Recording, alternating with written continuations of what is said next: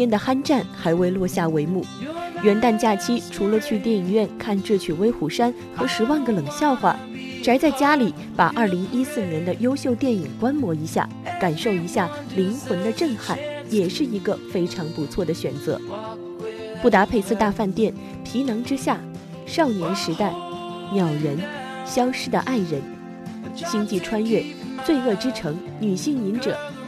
影评人小爱为大家介绍自己心中的年度佳片，环球文化圈的二零一四观影指南，欢迎您自取观看。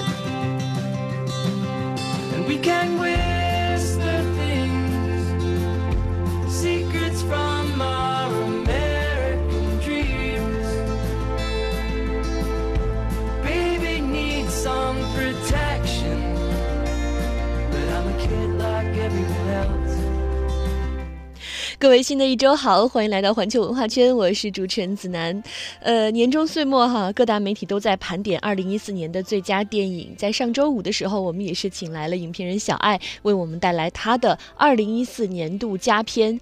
呃，在说的时候，我们会发现哈，原来好的电影真的是值得我们用心去感受，好的电影真的值得我们用心一次一次的向大家推荐。所以今天的小爱继续来到我们直播间哈，向大家推荐一些。他认为在二零一四年非常棒，不呃，千万不能错过的好电影。呃，我还记得在上周五的时候，你为我们推荐的这些电影，呃，在各大榜单上都能够看到他们的身影，可以算是人见人说好的，呃，非常主流的好看的电影。比如说像呃《布达佩斯大饭店》，比如说像《年少时代》，像《消失的爱人》。等等，还有皮囊之下，这是你推荐的。那么今天呢，小爱为我们会带来一些，嗯，可能在二零一四你会错过的 好的电影。对，今天为大家带来几部欧洲片。嗯，带来几部欧洲片。一说到欧洲片，我就自动进入一种非常奇怪的状态，就是那种很纠结，嗯，恨自己读书不多呀。不是 和读书没有关系，不过没有没有关系哈，我们会请小爱来跟我们一一道来，呃，也欢迎大家来参与我们的互动吧，来分享你们的推荐哈，找到新浪微博环球文化圈子南以及我们的微信公众号环球文化圈来发言，来跟我们分享你认为在二零一四年最值得推荐、不能错过的好电影。那再跟大家来回顾一下吧，此前美国电影学会公布的二零一四年的佳片名单哈，由《美国狙击手》《鸟人》《少年时代》。狐狸捕手、模仿游戏、星际穿越、魔法黑森林、夜行者、呃，塞尔玛游戏、坚不可摧、呃，爆裂鼓手。另外呢，《时代周刊》评出的二零一四年十大最佳电影分别是《布达佩斯大饭店》、《少年时代》、乐高大电影、超体、再见语言、呃，夜行者。佐杜洛夫斯基的《沙丘》、《第四公民》、《荒蛮故事》以及《鸟人》。那今天小爱说了，我们不说《鸟人》，我们也不说呃《星际穿越》，我们跟大家一起来谈你可能会错过的这些好电影。呃，那么同样呢，在二零一五，小爱有什么样的期待？一会儿也会来和我们一起说说看。因为呃，很多的影迷把二零一五称作是电影的大爆炸的一个年份，会有很多非常棒的电影和大家见面，其中是。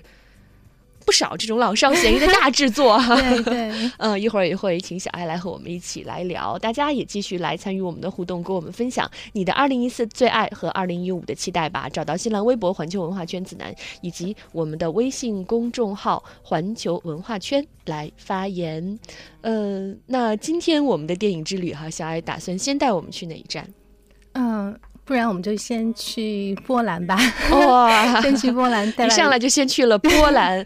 嗯，波兰这个国家，它为我们贡献出了很多非常厉害的电影，还有一些很还有很多电影大师，嗯，从波兰走出来，嗯嗯，呈现在我们面前。对，但是我今天带来这部影片，其实这个导演，呃，我其实都不是很不是很了解。之前，嗯，电影的名字呢叫《修女艾达》。嗯，对修女艾达。我不知道子楠有没有看过？没有啊！你一说欧洲片儿，就是我看之前都要纠结一下。这个片子就是属于呃，其实可能很多朋友也不一定能够看得下去，因为影片很静，就是属于特别静，基本上而且它是黑白片。哦，还是黑白黑白片是刻意做成了那种黑白的效果，所以基本上整个看片的过程是是是需要你用一种特别呃沉浸的心态，然后慢慢的来品这个影片的这个味道。是之前一看到他得了一堆欧洲电影节的奖，就知道欧洲不是我们轻易能打开来看的。对，但是你知道这部影片应该是已经差不多是锁定今年的那个最佳外语片，就是非常非常强有力的一个竞争。就这样不经意的说出了一个大秘密。对，很多人很看好这部片子。呃，其实它最大的特点是什么哈？我觉得最大特点是说，从呃表面上、形式上去看，它的摄影是非常非常的呃有美感，然后非常的精妙。嗯，可能一开始很多人看会觉得不太习惯，因为你会发现说，呃呃，人物的这个啊出现总是被刻意的放在了影片画面的下面三分之一的地方。而，最近大家都在讲说啊，什么电视剧的那个对呀啊，三分之一大大头电视剧。我看到那个 before and after 的那个照片之后，我就特别想笑，因为我就特我就想到了那个《修女艾达》。《修女艾达》里面，大家可以想象一下，其实《修女艾达》里面很多那个人物的画面，其实就是啊那部剧被改过之后的那种画面。他他对他的，但是他的人物他不是出现在画面的正中间，不是正中间，他是在偏下方。那这个画面其实它有它的一个用意所在，对，因为猛地一想，因为如果又是和我们热播电视剧做对比的话，你会有一种喘不过来气的感觉，有点难受。不是这个影片其实反而不是喘不过来气，因为那个它是在中间，所以你会看它那个比例是失调，然后我们我们在搞笑嘛，很有意思。但是这个它是它是特别文艺，这个导演他之所以让用这样的画面，其实他是给了空间大量的这个空间去留白，给情绪。给情绪，给想象，所以你看到的这个画面，它是在一种黑白的画面之下，你就想象那个时代，东欧一个就是共产主义国家那个时代，它有一个历史背景。它这个影片的一个主题就是讲说，那个在欧洲犹太人他在某一个特定历史时期，他所遭受的这种呃悲惨的命运。它其实它有一个政治隐喻在里面，但是呢，它没有把它讲的就是呃太用力。他是用一个很平淡、很云淡风轻的一个拍摄手法，它用一种黑白的色调，然后用这样的一种四比三的画面的对比，来给你呈现一种就是呃，我在讲一个呃故事，很简单的讲一个故事，但是故事背后的情绪、故事背后的感伤，你会从它画面的留白当中，你会去体现出来、感受出来，呃。对，大家要沉下心来看哈，就好像我们的听众双音舞常说：“欢迎小爱，欧洲电影偏重文艺，需要沉下心，不浮躁，静静的观看。”那么，《修女艾达》就是一个需要我们去静静的观看的电影。对，其实蛮伤感的。嗯，我不剧透，我不太，我不讲它具体的那个故事，但是那里面其实，呃，虽然它是那种波澜不惊的、很淡淡的那种拍摄，但是在中间有的剧情，其实你也会觉得哇，好突然，怎么突然一下这个人物的命运就变成这样了？然后它是两两两个人物，它有两个不同的对比，但这个对比呢，它是这种反方向的一种变化。嗯，然后在这种呃同时出现的人物性格和命运的变化当中，其实你看到的是这种对信仰的这种呃人类信仰的坍塌。它其实就是讲信仰，无论是对宗教的信仰，还是对你个人人生价值观、哲学的信仰，或者是对你的亲情的信仰，你每个人都有一个信仰。但是当你这种信仰它没有了。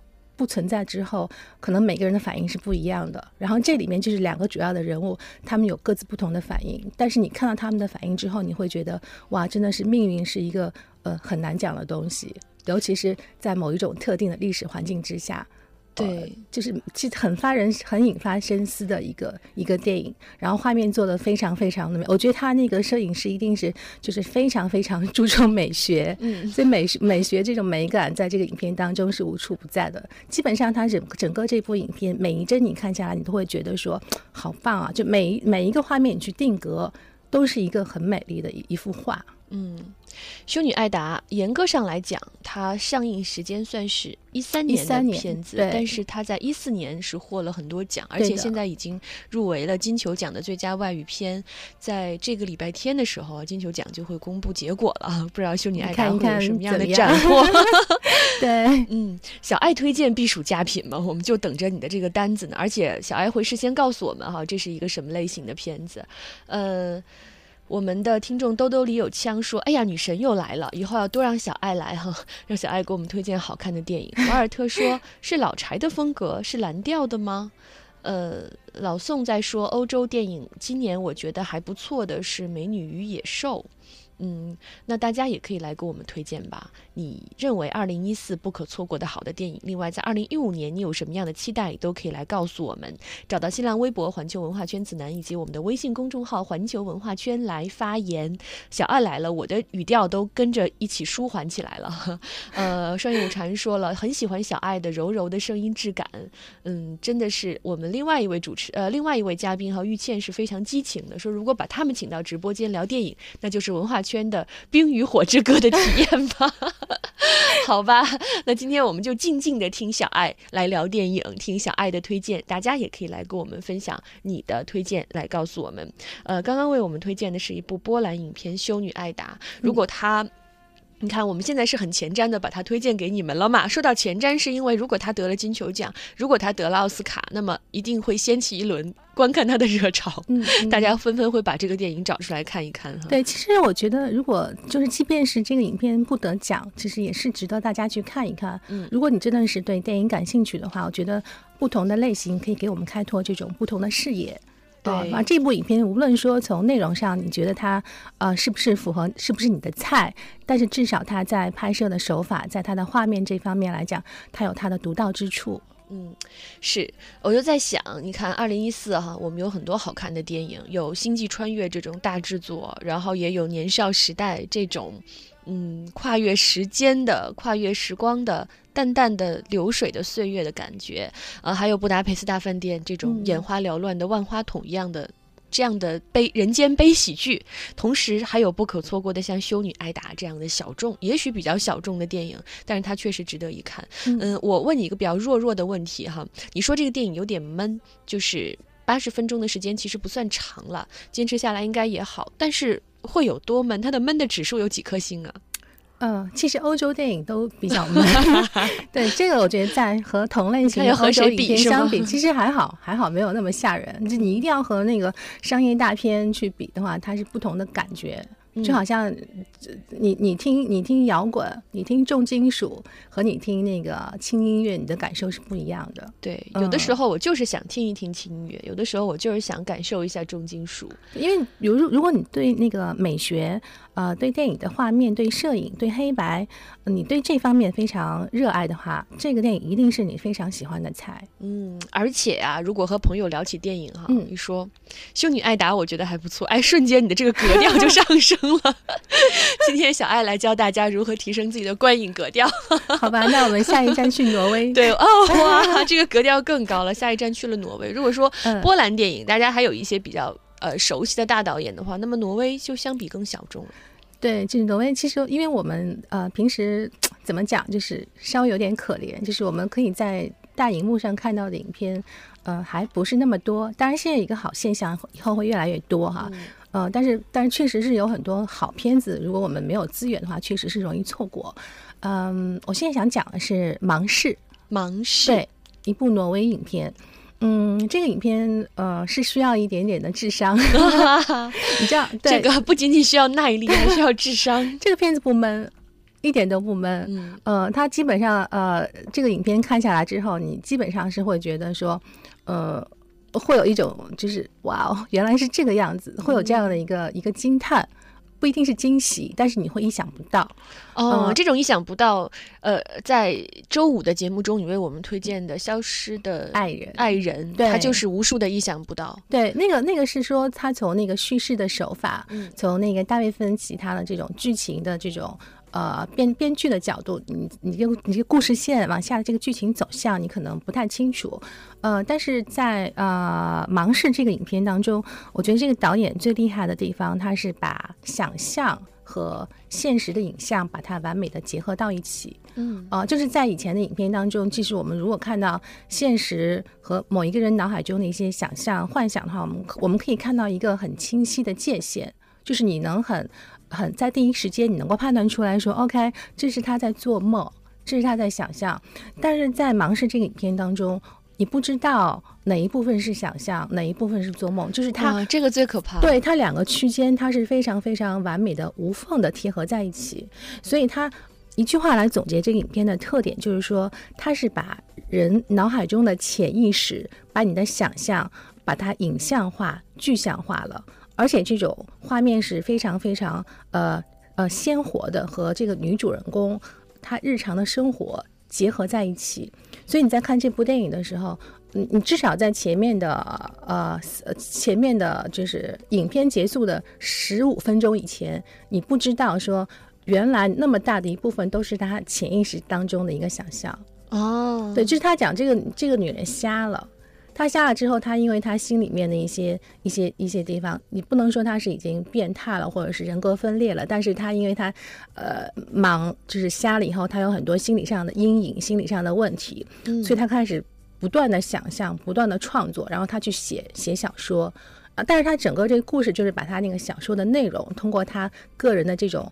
非常非常引人，能够误导人的这种旁白，把它串起来，所以你看到最后十分钟以前，你才会发现说：天哪，原来前面看到的大部分都是他想象的东西，但是和这个影片。本身这个剧情是结合的非常非常的好，嗯，你看到的就是一个很正常的一个剧情片，对，不会是那种很狗血的，然后一写啊原来是个梦，对这种，对，而且它它也是能带给你一些思考，就是说我我们的想象、我们的潜意识和我们的生活、我们的信仰、我们的欲望、我们的坚持到底是哪些？它也是对这种婚姻和这种感情的一种一种一种怎么讲呵护一种关怀和呵护，我觉得，嗯嗯。盲视，呃，盲人的盲视觉的是 blind，英文名就叫做 blind，又翻译叫做盲哈。它里面有一场跳剪太牛了，我不说了，真的非常非常厉害。对，真的，小爱就是这样告诉你有一个特别牛的，你去看，我不告诉你，然后这样引着你一定要马上去看。对，这是一个非常非常不闷的欧洲片，真的很好看。嗯，非常不闷不闷的欧洲片。我们的听众写一喵说：“欲开脑洞，必戳双目。”哈，呃，另外呢，哦，他讲的这个太对了，这个就是他他看不见了，所以他脑洞大开，他的想象真的是无限无限的那个另外一种。触觉会变得特别敏感，特别特别敏感，所以他想象的特别丰满，丰满到以至于说你根本分不清楚那个是他的想象还是现实。嗯嗯，这样一个非常神奇的故事哈。另外呢，等待风也说这是年度十佳呀，猜忌、怀疑、不安中的一些幻想，嗯，把这个已经失明的。女主的各种情绪哈都表达了出来，大家可以去找来看一看，一个非常不闷的欧洲片。刚才呢，小艾给我们推荐了两部，一部是非常文艺哈，有一点闷，但是一定会很好看，非常直戳心灵的修女修女艾达，以及盲视。呃，也欢迎你们来跟我们推荐吧，你的二零一四的电影佳片，以及二零一五最期待什么样的电影呢？呃，老宋说新一年我最期待的是《终结者》《创世纪》和《钢铁苍穹二》。呃。七音 V 说，二零一五我比较关注《复仇者联盟二》《加勒比海盗五》《碟中谍五》还有《狼图腾》，没有什么原因，我就是喜欢看大片儿。我也就是喜欢看大片儿，都喜欢看大片，都喜欢看大片儿。呃，你们的推荐可以来告诉我们。另外，刘爸爸下厨给我们推荐了挪威的电影，看过《冰雪前线》，非常人性的哈。嗯，那么《盲市》同样也是非常人性的这样的一个电影，这是今天小爱为我们带来的特别的推荐。嗯，在小爱的榜单上，其实还有呃，小爱的榜单上有各种。各样类型的片子，有大片儿，在上次还给我们推荐了一部《之遥》。哎，我想问你一个问题哈，一部《之遥》一部《之遥》吗？没有，一部《之遥》和《智取威虎山》两部片子你都看了，我都看了。你分别给他们打多少分？就是在你自己的评分体系里面，如果十分是满分的话，一步《之遥》打四分，嗯，《威虎山》也是四分。哇，对你太苛刻了。哦，是吗？对啊，十分满分嘛，对不对？那在你心目中有九分以上的电影吗？有啊，比如呢？二零零一太空漫游啊，这是永远无法超越的，这 它是超然的，是吧？嗯，因为我其实对那种太空片我特别的特别的那个偏好。行吧，抛弃这种，挺想讲星际穿越的。其实，抛弃这种特别特别明显的个人的感情因素啊。嗯嗯，呃，你一般就是在你你你觉得。因为上次你在说一步《之遥》的时候，我觉得还是充满了感情和情怀，在它也只有四分啊。而且《智取威虎山》这种人人交口称赞的片子，你也只有四分呀。嗯，呃，就是我我的五分一定是打给那个能够名列百年影史经典的影片。嗯，我觉得就是四分已经真的是很高就是十分满分，然后五分以上才能够名列对。经典影史。嗯，我知道，我想说一句，在你的这个嗯体系里只有两种，一种是能看的，一种是不好看的，一种是好看的，非常爱憎分明。其实是我，我觉得我在就是我们在聊那个国产片的时候，其实我是有一个很呃明明确的态度，就是说，呃，我给他打高分是也好，低分也好，我觉得首先我们要去鼓励这种国内的不同题材的创作出现。嗯，所以像像一步之遥和威虎山，他们都不是那么的完美，但是我觉得在当今的这个环境之下，这个语境之下，呃，能够能够出来，然后能够做成这个样子，我觉得首先它就是一个成功。我就觉得从我自己的态度来讲，我会去鼓励他们，而且的确他们是有可圈可可可点的地方。但是你要说是呃打五分，那也也也不可以，因为他们的确是还有很多地方需要去需要再去完善和改进。就好比说你说布达佩斯大饭店，我是可以打五分，嗯但是一步之遥我们上次有讲说有点像，对，但是可可是他们放在一起，你一对比就会发现说，呃，差距还是有点大。嗯，嗯，就是这一分的差距，其实，在小爱的评分系统里面就已经是很大的差距了对，了。但是我们需要去鼓励布达佩斯大饭店也只能打五分而已啊呃，。十分五分是满分，哦，五分是满分，是满分，对 好，那我知道了。对 对我以为十分是满分。对 呃，那就四分其实还不错。。对，挺好的，嗯。所以在小爱的心目中，呃，《智取威虎山》和《一步之遥》的分数是一样的。哎，我发现威虎山好像影评人都是这样的，都会说《智取威虎山》是一个好看的电影，但是它很它缺一些情怀。威虎山是很徐克，你知道吗？嗯，我我觉得我开始听说他要拍这个红色样板戏的时候，我真是心里为他被捏了一把汗。但是还好，因为我没有看过以前那个《林海雪原》，所以我可以以一个非常呃公正的态度我去看这个影片。我发现它就是一个非常非常呃合格的标准的好莱坞工业体系下的一个商业片。是它里面其实全都是商业元素，而且我觉得它就是把它以前的那种呃侠客武侠片的那种侠气，把它拍到了这样的一个经典的红色样板戏里面。我觉得，嗯，在各种体制之下，能够完成成这个样子，已经是很好了。就换一个人拍不出来。对，所以徐嗯克说《智取威虎山》，他觉得是一种非常浪漫的情怀在啊，因为他是有一个侠义情怀在心里的，他会觉得这是一个浪漫的故事。那在小爱的心目中，二零一四还有哪些不能错过的好电影？二零一五又有什么样的期待呢？一会儿我们听他继续为大家推荐。那么同样也期待你的推荐吧，找到新浪微博环球文化圈子南以及我们的微信公众号环球文化圈来发言。一会儿见。